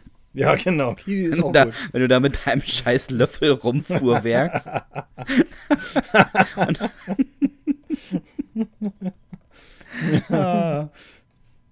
ah. Das finde ich sehr, sehr schön. Äh, auf meinem Platz 2 ist auch etwas, was eine To-Go-Ware ist, wo ich auch bis heute nicht verstanden habe, warum es eine To-Go-Ware ist. Und zwar der klassische Döner. Den habe ich aber schon, äh, den habe ich schon Leute im Auto essen sehen. Sag ich dir ganz Ja, ehrlich. danach musst du das Auto reinigen, Das- aussaugen. Ich weiß nicht, was die dann, was die dann, wie das äh, geendet hat, weiß ich nicht. Aber ich, ich habe wirklich gesehen, dass die sich einen Döner gekauft haben, äh, tatsächlich eingestiegen und reingebissen und losgefahren. Also, Ja, warum nicht? das habe ich schon wirklich schon des Öfteren erlebt. Also, es scheint Leute zu geben, die das können oder einfach denen es egal ist. Also, Ja, eins von beiden. So, Platz dein 1. Platz 1. Mhm. Platz 1 ist bei mir Suppe. Ja, gut, aber das ist ja auch das ist ja ähnlich wie mein halbes Hähnchen. Ja, wieso kannst du auch trinken, die Suppe? Ja, aber so knallerheiß. Ja, das war, ja genau. Immer, immer pustend ist, weißt du? Immer vorher pusten. Ja. Und dann so, dann so ganz leicht Nippen dran, immer so. Und immer darauf hoffen, dass jetzt nicht irgendeiner bremsen muss oder so. Oder, oder du irgend durch ein Schlagloch fährst oder irgendwie sowas. So, Ganz unangenehm. Diese ganzen Nudeln über, über, über, über dem T-Shirt. aber weißt du, weißt du, was du dir auch so in so einen Suppenbecher packen könntest? Einfach so zwei Klopse und so diese Königsberger Soße. Dann Aber weißt du du, Anfall, weil du aber- eine Kapa eingesaugt hast. Aber die Klopse genau so groß, dass du sie nicht essen kannst, weißt du? Das ist so, nimmst sie im Mund und merkst du, nee, ist zu groß. Nee, geht nicht. Dann mal wieder, wieder zurück. Dann, äh, was mache ich jetzt damit? Mal teilen, Oder- halb im Mund nehmen, zerbeißen irgendwie, ich weiß nicht. Oder so. sie kommen einfach nicht an, dein, an deinen Schneidezähnen vorbei. Und du musst hier so, so einen knallerheißen Klops in eine Backe schieben. Wie so ein Hamster. Und da kühlt er dann ganz langsam ab. Ja, während dein Fleisch zischt. Zwischen Hannover und Hamburg ist der Fleischklops abgekühlt. Ja. Mein Platz 1 ist übrigens etwas, was, man auch, was ich auch zu Hause ganz schlecht, was ich nur mit einer Schale drunter essen kann. Und zwar sowas wie eine ganz reife Nektarine oder ein Pfirsich. Oh weißt ja, du, wo du, oh wo du reinbeißt und du machst sofort Ja. dieses Geräusch. Und, Und, egal, und egal wie du, wie du saugst und, und die Zähne fletscht oder so, auf jeden Fall an beiden Backen läuft der Saft so runter. Ja, so. es wäre So. eigentlich nur sinnvoll, wenn du das ganze Gerät in den Mund schiebst und ganz vorsichtig um den Kern drumrum isst. Dann läuft so schön am Kragen vorbei, Richtung Brust runter und denkst, oh nee, oh nee, scheiße. Ja. Aber ist ja wie so am Kragen vorbei. Kennst du das, wenn man so, wenn man so die Hände zum Beispiel wäscht und man macht die Hände kurz hoch und dann läuft das Wasser so am Ärmel vorbei in den Unterarm und denkst du so, nein. Hast so, einen, so einen feuchten Unterarm, dann hast du aber ein Hemd oder sowas an und dann hast du so einen langen feuchten Streifen am Hemd die ganze Zeit. So, und dann halt nur am Kragen mit deinen. Warum hast du denn so zwei Streifen auf der Brust? Nee, ich habe eine mit Nektarine gegessen. Die ist mir so über die Brust gelaufen. Konnte ich nicht aufhalten. Super, super unangenehm. Und dann im Auto. ja, genau. Aber das ist auch unangenehm, du fährst, ne? Also es passt auch fast zur dritten Frage. Du fährst, dein Nebenmann oder hinten die nimmt so zwei Brote, ne, und essen irgendwie so ein Käsebrot und der neben dir plötzlich und er irgendwie versucht, sich eine Nektarine einzuverleiben. So, super, ne? Erstmal das Radio laut machen. Ah, herrlich. So, kommen wir zu Frage 2. Die kommt von Ulrike. Eine Ja. sehr, sehr lustige Frage, finde ich. Äh, stellt euch vor, die D-Mark wird wieder eingeführt. Wer sollte eurer Meinung nach jetzt auf die Scheine? Also, mein erst, super. Super Frage mein- übrigens, Ulrike. Wir haben ja, wir haben ja, machen wir denn jetzt alle Scheine 15, 20, 50, 100? Nee, wir werden das mit einem Pauschal beantworten. Also ein paar, dass du ein paar Beispiele nennst. So, ich habe jetzt, hab jetzt, nicht- ich hab jetzt nicht aufgeschrieben, wer jetzt wo raufkommt. Wenn du das gemacht hast, kannst du das gerne sagen. Ja, auf dem 5-Markschein habe ich auf jeden Fall Mario Adorf. Der passt doch gar nicht drauf. Ja, die machen die Bilder kleiner. Ach so, ich dachte, wir müssen den Schein größer machen. Auf dem Zehner hätte ich Theo Weigel. Oh, wieso das denn? Einfach, damit man sich jeden Tag die Augenbrauen angucken kann und über die eigenen nachdenkt und merkt, nee, muss ich ändern. Ach du Scheiße. Theo Weil. Oh, das ist bitter. Und ähm, ich hätte auf dem 20er hätte ich Detlef die Soest. Okay, das finde ich lustig. Fand ich auch witzig. Weißt du auch warum? Allein, weil es witzig ist, wenn der, der 20-Markschein grün wäre und Detlef die, Detlef die Soße in grün. Einfach was wir geil finden, so, weißt du? so ein trauriger Hulk. ja, genau. Ja, irgendwo erkenne ich den, aber der sieht ganz anders aus. Irgendwo erkenne ich den doch. ist denn das, Mann? Großartig. äh, ich habe da noch auf dem 50-Markschein habe ich Ailton. Ailton auf 50 Mark. Ailton auf 50 Markschein. Warum Ja. das denn? Ja, ja, warum nicht? Du kannst ja auch du kannst ja auch Klaus Allofs nehmen. Was ich mal so. Wo jemand, jeder, jeder, jeder fragt, ist das Klaus oder ist das Thomas? Ich weiß nicht so. Einer von den Allofs. Einer. Ja, auf dem 100-Markschein hätte ich Ralf Richter. Oh, das ist fies. Vom 100, äh, vom, von Bang Boom Bang, den Heini, ne? Falls du jemand Ja, den nicht ja. kennt. Auf dem 200-Markschein hätte ich Martin Semmelrogge. Oh, das ist ja fast das Gleiche. Und auf dem äh, 1000-Markschein, weil es den nicht so häufig gibt, hätte ich Ross Anthony. Oh, das ist auch bitter. Aber mit dem Geld, ne, kann sie sichern, dass er das klaut keiner. Nee, das will keiner haben. Aus Angst. Aus Angst. Ja, wen hättest du denn so auf deine Scheine gepackt? Ich habe mir jetzt gar nicht so ganz speziell, äh, also ich habe mir gar keine speziellen Leute jetzt rausgesucht oder so. Aber ich hätte es halt witzig gefunden, wenn das immer so äh, Leute sind, die äh, komplette Bühnenfiguren sind, weißt du? Also wo jeder Krömer. weiß. Ja, das, nee, wo jeder, noch viel krasser, also wo jeder weiß, es ist eine komplette Bühnenfigur und du aber nicht weißt, wie die normal aussehen. Also ich sage jetzt einfach mal hier sowas wie äh, Olaf Schubert. So, jeder, jeder kennt ihn nur mit seinen komischen Frisur und seinem Polunder und kein Mensch weiß, wie der wirklich aussieht. So, ja?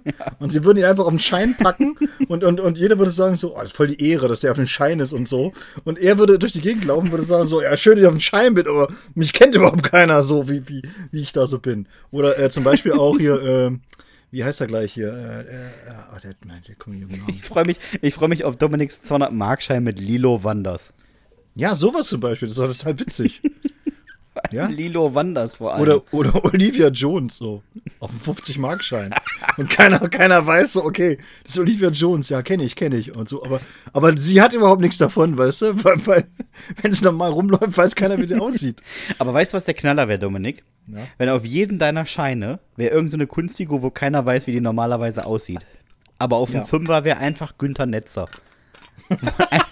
Wo man einfach sagt, nee, ist auch eine Kunstfigur. Ja, das wäre auch lustig, das stimmt. Ah, fände ich auch witzig. so, Pascal hat uns noch eine Frage geschickt. Ja. Und zwar, was ist für euch das unangenehmste Geräusch? Das kann ich ziemlich eindeutig beantworten, weil ich es letztens erst wieder hatte. Und zwar, äh, wenn so ähm, äh, kleine Kinder, fremde kleine Kinder, wenn die einen Wutanfall kriegen. Genervt mich mörderisch. Ich könnte sofort hingehen und die umklatschen. Mache ich natürlich, mache ich natürlich nicht, aber so. Aber ich, ich habe so eine Wut, wenn ich das höre. Das geht mir so auf den, auf den Sack. Das kannst du dir gar nicht vorstellen. Weißt du, wenn die so dieses, wenn die sich so über, also so überschreien so. Ja, ja. Und- und so- so das muss man jetzt so- nochmal aber klarstellen. Dominik ist kein Schläger. Nee. Dominik tritt. Ja. Ne? Also damit, da sind die Kinder sicher. Ich bin sofort, ich mach, ich mach sofort dicht. Richtig. So, und, und das ist so, das kann ich überhaupt nicht, ich kann das nicht ab, das Geräusch. Das nervt mich komplett. Wirklich. Glaub also ich. bin ich, richtig, richtig sauer. Bei mir sind es zwei Sachen. Einmal ist es etwas, was Dominik Bartels sogar macht. Und das ist, er hat so ein ganz fragendes Hä? Und zwar, wenn die Technik nicht funktioniert, weil ich weiß, dann wird der Abend wieder lang. Hä, wie jetzt? Vorhin ging das doch noch. Ja, was macht er denn jetzt hier? Hm, was heißt Update? Klick und weg, äh, weg ist die Verbindung für zwei Stunden. Ähm, Das ist übrigens der Lieblingssatz von Sebastian. Wenn man den hört, dann, dann sehe ich richtig, wie, wie die Zornesröte in sein Gesicht hochschießt, wenn Ja. Dominik sagt, warte, ich bin gleich soweit, ich lade hier nur gerade noch mal ein Update. ja, Do Dominik Bartels ist aber auch in einem Alter, der hat kein Zeitgefühl. Ne? Wenn da steht 2% bei Windows, ist es ja nicht, dass das in 98 Sekunden hochgeht. Oh, herrlich. Äh, ja. Und das zweite ähm, ist auf jeden Fall, und das schon mindestens 15 Jahre, ich habe es bestimmt auch schon mal hier erzählt, sehr misophon, Kaugeräusche. Ja, das stimmt, das hast du schon mal gesagt. Also wirklich, abkann. Kaugeräusche sind für mich die Hölle. Das ist Bei. Menschen, die da was für können. Also, wenn du jetzt irgendwie zwei Jahre alt bist und du hast keine Ahnung, wie man isst, oder du hast eine Behinderung, oder du hast irgendwie, du hast dir in Eif- Eifer des Gefechts mal aus Versehen Tunnel in der Backe piercen lassen, dann hört man halt, wie du kaust. Kannst du nichts für. Aber wenn du, sagen wir mal, zehn Jahre alt bist und du isst wie ein Pferd, dann musst du im Nebenraum essen. So aus Nachlässigkeit, ne? Ja, wirklich. Ich weiß noch, wir sind mal von ähm, St. Peter-Ording zurückgefahren und in so einer Regionalbahn saß so ein Typ und der hat einfach unaufhörlich Gurke gegessen. Und eine Freundin hat die ganze Zeit immer schon gesagt, sag nichts. Sag nichts. Sag nichts. Und hat mir so versucht, hier nur noch Kopfhörer und ne, und aber zwischen den Liedern habe ich immer dieses Das war so richtig laut und wirklich nach drei Halten habe ich irgendwann gesagt, sag mal, bist du eigentlich ein Esel? Kannst du deine Scheißgurke nicht zu Hause fressen? Und dann war der so genervt, dass er sich umgesetzt hat. Gut für mich. Aber ich vielleicht leicht angesäuert. Ich kenne das aber auch. Ja, das hier. Aber das, Kind hinter uns gelaufen ist, das einen Wutanfall hatte, habe ich auch dauernd immer nach hinten geguckt. Ja. So, äh, immer ganz strafend die Eltern angeguckt, die konnten ja auch nicht dafür. Aber ich habe gedacht, irgendwer muss jetzt, irgendwer muss schuld sein. Tut mir leid. Wirklich. Und dann immer so was, Bringen rein. oh, mm, oh. Und irgendwann konnte ich es dann auch nicht mehr ab. Dann ich gesagt, kann das Girl nicht mal die Fresse halten? Ja, ich äh, verstehe versteh das. Ja, es ist manchmal so. Manchmal ist, der Geduldsfaden ist manchmal nicht so, nicht so ausgeprägt. Ich muss So auch sagen, dass insgesamt, dass ich manchmal bin ich auch in, in, in manchen Dingen auch kein geduldiger Mensch. Ist ja noch nie aufgefallen. Weil ja irgendwann hat doch mal einer nach meinen Schwächen gefragt. Und äh, ich weiß gar nicht mehr, wann das war, in irgendeiner Folge. Und jetzt, äh, jetzt, wo die, diese Geschichte mir gerade so präsent vor Augen ist, da würde ich sagen, so, ja, das stimmt, das war in der Jugend auch schon so. Ich war in der Jugend auch schon äh, oftmals sehr ungeduldig. Nicht in, nicht, in anderen, nicht in allen Sachen. Es gibt auch Sachen, da kann ich wirklich sehr viel Geduld aufbringen und äh, habe da eine unendliche Ausdauer. Aber es gibt so Sachen, äh, da, wenn es da länger dauert, dann werde ich äh, sehr unang, un, un, ja, ungehalten, kann man schon so sagen. Ungenießbar. Ja, also mich nervt das ganz oft so. Wenn ich, wenn ich, weißt du, ich, eine, eine Szene nur mal so, um das mal zu verdeutlichen. Du stehst in so einer Schlange am Eisladen. Alles kein Problem. Ich habe da wirklich Geduld. Ich kann warten und so weiter. Ist alles kein Ding. Und äh, alle so rücken nach und nach nach. Ist kein Problem. Jeder bestellt da sein Zeug oder so. Und vor dir ist so eine Tante. Die steht auch die ganze Zeit schon vor dir. Und es dauert so ungefähr 10 Minuten, 15 Minuten, keine Ahnung. Dann ist sie dran. Und dann ist der erste Satz, den sie sagt, ja, was nehme ich denn jetzt? Oh. Alter, da könnte ich. Ganz ehrlich. Oh. Ich könnte die nehmen an beiden Ohren und in die Mokka-Sahne rein. Weißt du? Richtig rein. Richtig rein in die Mokka-Sahne. Und so, du frisst die Mokka-Sahne jetzt, du blöde Kuh. So, Ja, so- verständlich. Verständlich, Dominik. Die steht, seit, die steht seit 15 Minuten in dieser Schlange und dann fällt ihr vorher ein, was nehme ich denn eigentlich für ein Eis? Das ist die bescheuert oder was? Können wir aufregen. Ja, da, da, da, da würde ich, ich würde ich würd einfach an ihr vorbeigehen und sagen, ich weiß schon, was ich will. Lassen Sie mich durch, wirklich. Aber das ist dann ja wieder unhöflich. Ja, das stimmt. Naja, lieber Dominik, haben wir echt Post bekommen. Oh ja, wir haben eine sehr schöne. An dieser Stelle mal wirklich mal vielen Dank auch tatsächlich an die Leute, die uns immer wieder Jugendsünden schicken. Ich denke ja immer so jedes Mal, ah, jetzt bestimmt irgendwann lässt das nach oder so, aber wir haben tatsächlich immer genug zum Vorlesen. Heute mal eine von Frank. Und da haben wir beide, der Sebastian und ich, gesagt, okay, das ist mal was, das haben wir wirklich noch nie, noch nie und nicht mal ansatzweise bis jetzt sowas gelesen. Nein, Und wirklich äh, muss auch sagen, Frank, äh, das war ganz großer Sport. Und äh, ja, Sebastian hat es Heißwachs genannt. Elf Jahre hatte ich ihn. Mein Golf 4 Cabriolet. Doch nun kam er nicht mehr über den TÜV und er sollte ein würdiges Ende bekommen. Mein Kumpel Didi und ich fuhren nach Bochum in die Waschanlage. Ich fuhr das Dach zurück und los ging es. Der Mitarbeiter sah unser Unterfangen etwas kritisch, aber was ein gutes Argument nicht schafft, schafft ein Zehner Trinkgeld noch viel leichter. Erst sprühte man uns sanft mit dem Dampfreiniger ab. Dann wurde das Auto langsam auf die Waschstraße gerollt. Hier, mit Heißwachs? wollte der noch von uns wissen. Nein! brüllten wir. Als erstes wurde uns arschkaltes Wasser auf die Figuren gesprüht. Wir saßen oberkörperfrei im Cabrio.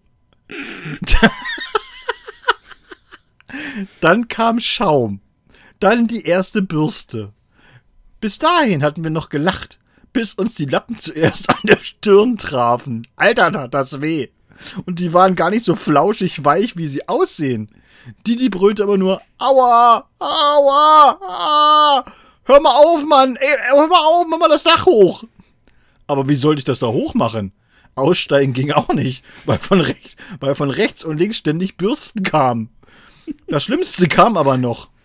Hier, was blinkt denn da? wollte die wissen. Ich kniff die Augen zusammen. Heißwachs. Die, die, die fummelte am Schalter fürs Dach rum. Nichts rührte sich. Ich überlegte, wie ich, im, äh, wie ich im Auto möglichst geschützt sitzen konnte, aber es war zu spät. Man hörte das Zischen der Düsen, dann überzog uns ein warmer Wachsfilm. Heiß wäre jetzt etwas weit hergeholt, aber angenehm war es auch nicht. Schlimmer war eigentlich nur noch das Ende.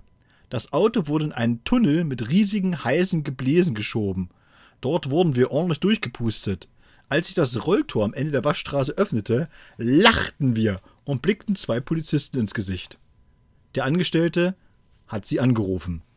Wir bekamen eine Anzeige wegen Exhibitionismus. Warum haben wir auch unsere Hosen ausgezogen? Nee, war noch nicht schlimm genug. Mein Golf wurde verschrottet und ich hatte seitdem nie wieder ein Cabrio. Und in der Waschstraße, da war ich auch nicht mehr. Das ist wirklich ein großartiges Ding. Ah, sehr, sehr schön.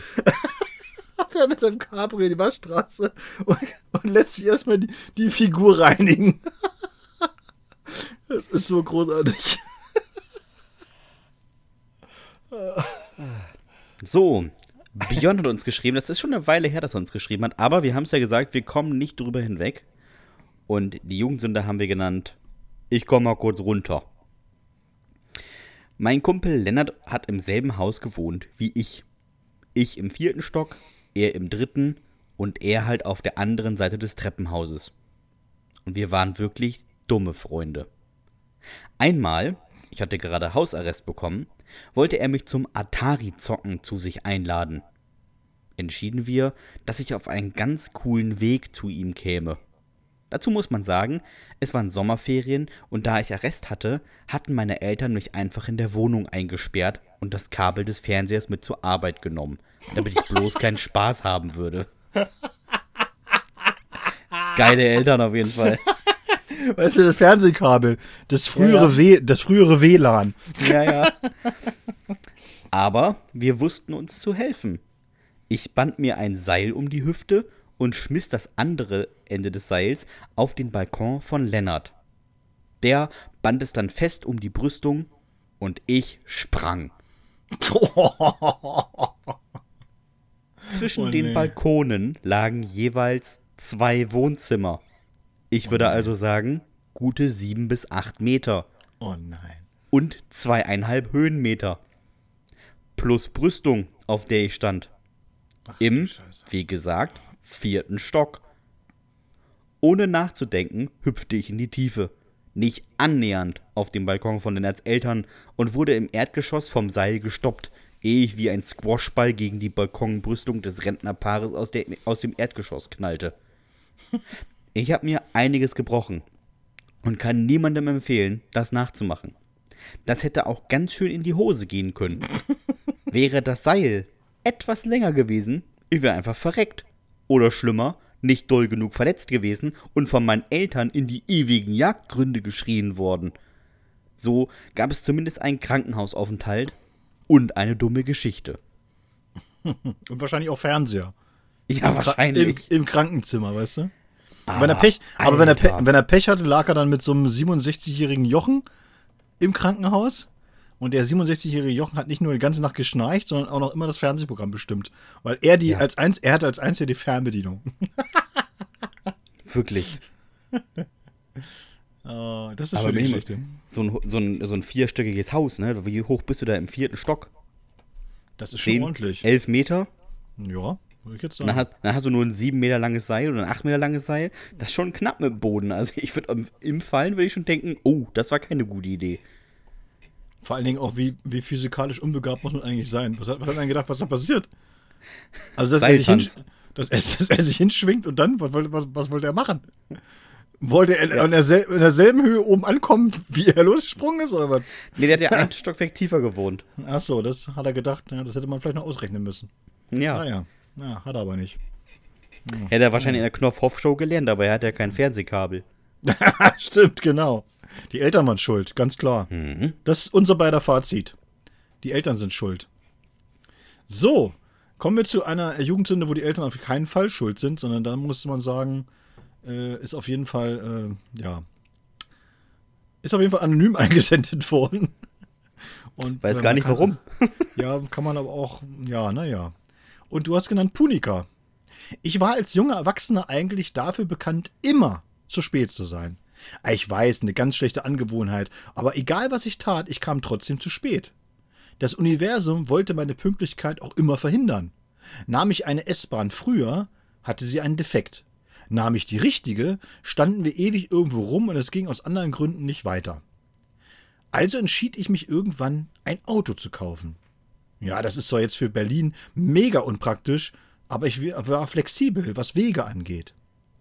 Ich war auf dem Weg zu einem Treffen mit Freunden und musste über die Avus, als mal wieder meine Blase pressierte. so ein schönes Wort.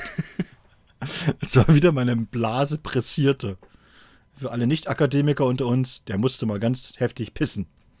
Fakt war aber, ich konnte nicht zu spät kommen. Das war einfach keine Möglichkeit. Es gab nur eine Lösung. Ich kurbelte mein Fenster herunter, nahm meine Thermoskanne und kippte sie bei voller Fahrt aus. Ich fühlte mit dem Finger, ob sie sehr heiß war, entschied aber, dass es okay wäre, öffnete meine Hose und schob, lang, schob langsam mein Glied in die Flasche und ließ es laufen. Es funktionierte. Es roch nach einer Mischung aus Kaffee und Urin. Aber es funktionierte. Ich war gerade fast fertig, da fuhr ich über eine Kante im Asphalt und mein bester Freund berührte das heiße Metall am Flaschenhals. Ich schrie und verriss leicht das Lenkrad. Auf der Fahrbahn kam ich ins Schleudern, knallte aber glücklicherweise nirgendwo rein, schleuderte aber eine Hand am Lenkrad, die andere halbwegs, da ich die Flasche eingeklemmt hatte, frischen Urin durchs Auto. Ich fuhr die nächste Ab Abfahrt ab und begutachtete mich. Überall Urinflecken. Eine Brandblase an meinem kleinen Kumpel und mein komplettes Auto samt Fahrer stank nach Pisse. Aber es ging nicht anders. Ich fuhr zum Treffen. Ich war sogar fast pünktlich, wurde aber dreimal gefragt, warum ich so komisch rieche. Ich sagte nur Berlin, Alter. Und das reichte wohl als Antwort. Ich würde niemandem empfehlen, das nachzumachen. Gut zu wissen. Ja, man muss, wenn man nach Pisse stinkt, einfach nur Berlin sagen. Das ist einfach das. Weißt du? Und alle sagen, ach so, ja, nee, das ist klar. Oh, das ist so schön doof, ne? Das ist wirklich richtig doof. Ah, so. Andreas hat uns geschrieben und wir haben es genannt Spitzer Stein am Stadtrand. Früher, ich war so 14 oder 15, habe ich noch wirklich stark gelispelt. Das war wirklich schlimm und nervig. Ich konnte keine S-Laute aussprechen, ohne dass ich meinem Gegenüber eine private Dusche verpasst habe. Der beste Satz, den ich je dazu gehört habe. Wenn ich ein Referat gehalten habe, stieg die Luftfeuchtigkeit.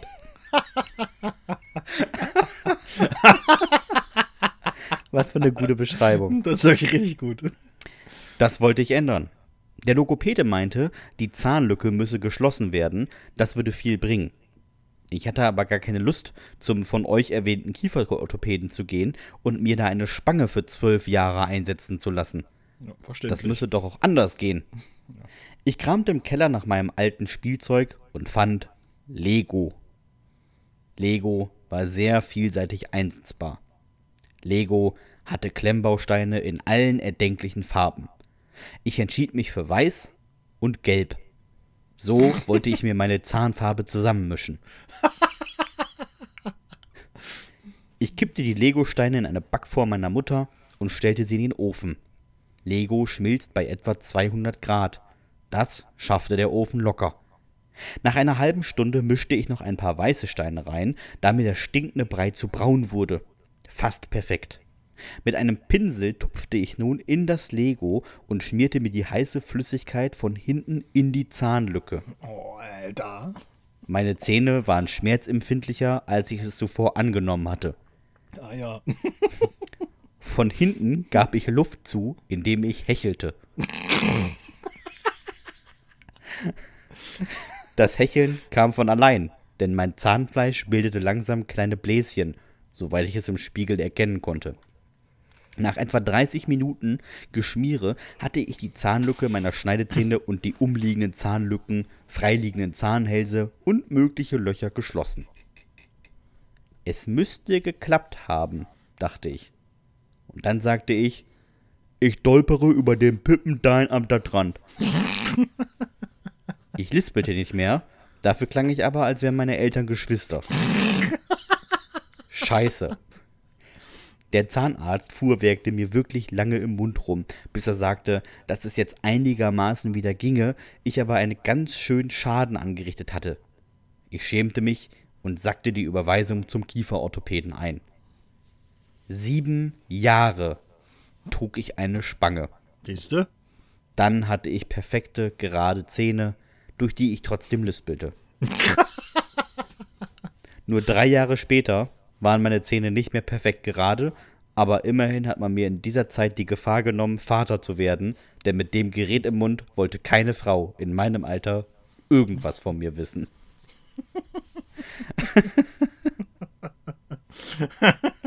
ah, Gefahr erkannt, Gefahr gebannt, würde ich sagen. Ne? Ja, auf jeden Fall. Oh, sieben Jahre lang schwanger ist dann auch wirklich heftig, ne? Und dann lispelt er trotzdem weiter. das ist wirklich richtig bitter. So, wir haben, ich habe schon wieder eine tatsächlich anonyme. Und Komisch, dass die, du die immer nimmst. ja. Und diesmal ein bisschen, ist zwar ein bisschen länger, aber sie ist wirklich sehr, sehr lustig. Und äh, ja, wir haben sie genannt Evakuierung. Ich hatte lange ein Problem. Ein Problem mit Eiern. Wenn ich Eier aß, gab es kein Halten mehr. Und es mussten nicht mal viele Eier sein. Manchmal reichte auch nur ein Happen. Und schon ließ ich Dämpfe ab, die in manchen Ländern im Waffengesetz geregelt sind. 2021, das ist ja gar nicht lange her, das ist ja vom Jahr oder so. Ne? Ja. Ja, flog ich beruflich nach Washington. Das war aufregend. Morgens um zwei war ich am Hamburger Flughafen, weil ich nicht mehr schlafen konnte. Ich setzte mich ans Fenster und beobachtete das rege Treiben auf dem Vorfeld. Mich überkam ein Hüngerchen und ich aß unbedacht während des Beobachtens ein Brötchen. Ich war ja nicht doof, ich nahm natürlich kein Eibrötchen. Aber scheinbar war auf diesem Laugenteil zwischen all dem Käse und der Wurst doch ein Ei versteckt. Ich bemerkte das erst im Flugzeug, auf dem Flug nach Frankfurt. Mein Magen, er grummelte. Ich schüttete gut ein Liter Cola für knappe 27 Euro hinterher. Schön im Flugzeug gekauft, scheinbar. Und versuchte mich mit aus dem Fenster gucken abzulenken. Ah, gut. Ah, Wolken. Ja, Wolken. Wolken sind gut. Wolken sind leicht. Leicht wie Gas. Gas. Fuck, Gas. Oh Gott, ich muss hier raus. Der Flug war die Hölle. In Frankfurt gelandet, sprintete ich durch den Ankunftsbereich und suchte die nächste Toilette auf. 45 Minuten Zeit für den Umstieg. Bis dahin musste alles raus sein. Es war unangenehm. Sehr unangenehm. Neben mir in der Kabine wirkte ein chinesischer Herr. Und die, die essen ja wirklich alles. Die sind komische Gerüche gewöhnt. ich wähnte mich in Sicherheit und bestieg die Maschine in Richtung USA. Ich saß neben zwei älteren Damen in der Reihe, tat, als wäre ich sehr müde und haute mich direkt hin, um die Augen zu schließen. Dann merkte ich, wie etwas Heißes durch meine Gedärme wanderte. Die einsteigenden Gäste wurden weniger, jetzt zur Toilette konnte ich nicht. Ich lehnte mich in Richtung der alten Dame und tat, als würde ich etwas fragen. Und entließ eine heiße Ladung entweichen, die sich nicht schämen musste. Ich, ich bedankte mich für das Gespräch und lehnte mich zurück. Keine zwei Minuten später hielt eine Stewardess auf Höhe der nächsten Reihe an und roch. Sie ging und kam mit einem Kollegen wieder. Die beiden, die beiden gingen und kamen mit dem Kapitän wieder. Durch die, Durch die Klimaanlage verteilte sich mein Gas kaum und waberte herum. Der Kapitän beugte sich in die Reihe und roch an der Klimaanlage. ich wusste nicht, was ich machen sollte. Ich sagte nur, oh, roch, roch schon komisch, als ich einstieg. Der Kapitän nickte mir zu. Es vergingen 20 Minuten, dann stieg ein Techniker ein. Ich ließ in der Zeit vier weitere Fürze ab. Jetzt war es eh zu spät. Man beriet sich. Dann wurden alle gebeten auszusteigen. das ist großartig.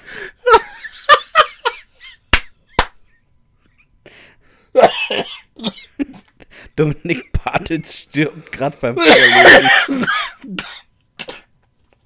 Oh nee. Ja, die Maschine wurde aufgrund undefinierbarer Gerüche geräumt. So könne man auf keinen Fall starten. Binnen drei Stunden wurde unser Gepäck umgeladen und wir stiegen in eine andere Maschine. Mein Darm hatte sich mittlerweile wieder einigermaßen beruhigt und wir konnten ohne Zwischenfälle in die USA fliegen. Meine Güte, war das peinlich. Nie wieder Brötchen im Flughafen. Der hat da den Flugverkehr auseinandergefurzt. Da haben wir die ganze Maschine evakuiert, weil er, weil er einen stehen lassen hat.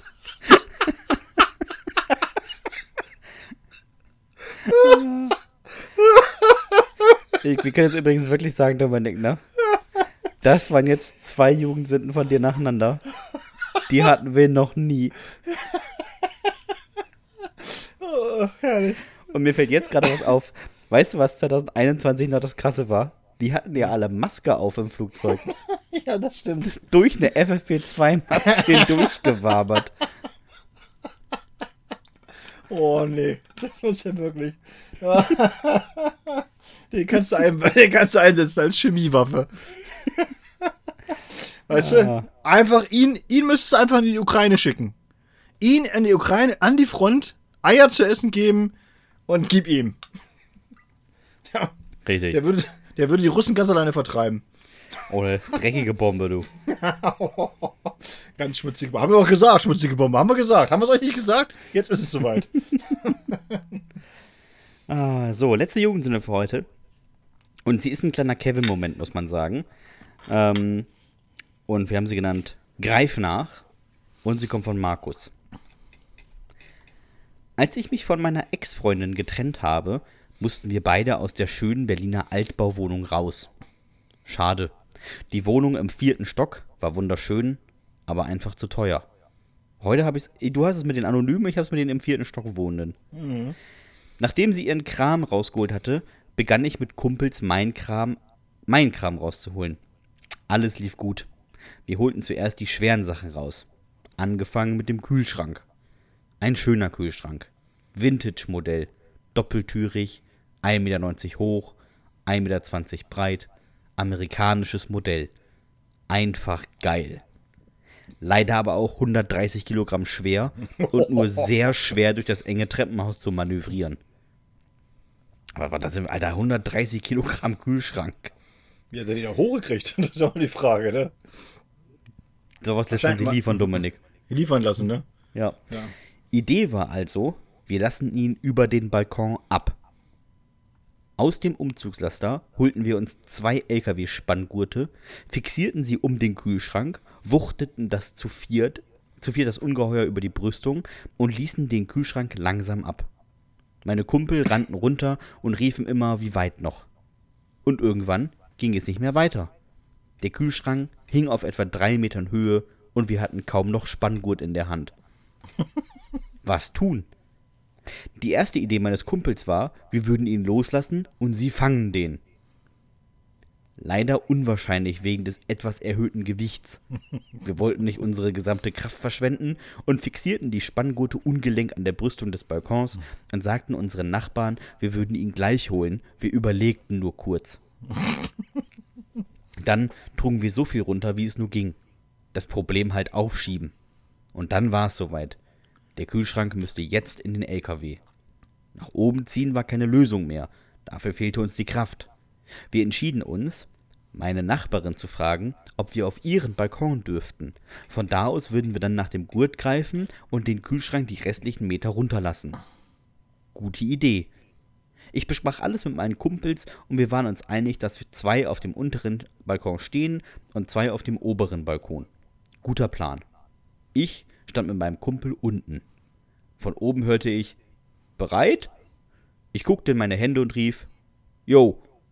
Und dann rauschten die Spanngurte an mir vorbei. Die haben einfach losgelassen. Und riefen genau in dem Moment, greif nach. Wie soll ich das bitte greifen? Der reißt uns ja vom Balkon. Du warst doch vorbereitet. Ich habe Bescheid gesagt, du sollst greifen. Der Kühlschrank war kaputt und nie wieder hatte ich so ein geiles Gerät wie damals. Zum Glück habe ich nicht nachgegriffen, sonst wäre ich dem Ding wahrscheinlich hinterhergeflogen. Und Fußgänger hätte es auch nicht geben dürfen. Sowas erlebst du auch nur in Berlin. Greif nach, Alter. Weil 130 Kilo ja nicht schneller werden, wenn die fallen. Oje, oje, oje. Ja, das war ähm, die ersten sechs Jugendsünden aus der neuen Staffel. Muss man mhm. jetzt mal einfach an sagen, ne? Also, die dritte Stimmt. Staffel ist vorbei, Dominik. Das war die, der Beginn der vierten Staffel äh, Jugendsünden. Ja. Und äh, kann so weitergehen. Genau, und wir arbeiten am neuen Buch, kann man auch mal so sagen. Äh, ich kann sagen, es liegt bei der Lektorin. Ja. Ich, Klappentext, Klappentext ist fertig, Vorwort ist noch nicht fertig. Kategorien hat äh, der Sebastian schon sehr, sehr brillante sich ausgedacht, muss man dieses schon mal ein großes Lob sagen. Danke. Hat, hat er nämlich alles ganz alleine gemacht. Äh, wirklich ganz einfach mit, mit, sehr, äh, mit sehr, sehr lustigen Zitaten garniert. Also, das solltet ihr euch nicht entgehen lassen. Allein dafür sollte man das Buch schon kaufen, finde ich. Ja, auch ähm, nur deswegen. Ja. Ähm, wir, werden, wir werden versuchen natürlich, dass wir das wieder rechtzeitig zum Weihnachtsgeschäft äh, auf den Markt schmeißen. Aber ja. wir, halten euch, wir halten euch auf dem Laufenden, was passiert. Eben, nächste Woche sieht die Welt schon wieder ganz anders aus. Mhm. Und bis dahin schickt uns gerne Jugendzünden an hüftgoldpodcast.gmx.de. Schickt uns gerne Fragen, wir freuen uns sehr darüber. Folgt uns in den sozialen Kanälen. Und ähm, lieber Dominik, hast du noch was auf dem Zettel? Nee, nichts mehr da. Dann ist es wie jede Woche und mir bleibt nicht viel anderes zu sagen, außer wenn euch dieser Podcast gefallen hat, dann abonniert uns bei Spotify, Apple Podcast, Deezer, Podimo und Soundcloud. Gebt uns eine Bewertung, so viel wie ihr könnt, äh, so gerne wie ihr wollt. Das freut uns immer. Schreibt uns Nachrichten, ähm, schreibt uns Fragen. Wir freuen uns über das alles. Das Wichtigste ist, empfehlt uns Freunden, empfehlt uns Feinden. Ähm, wir freuen uns da einfach drüber. Und jetzt, nach 140 Folgen, bleibt mir, wie auch in den 139 Folgen zuvor, nicht viel anderes zu fragen, außer, lieber Dominik, hast du noch irgendwelche letzten Fragen? Nee. Macht's gut, Nachbarn. Tschüss.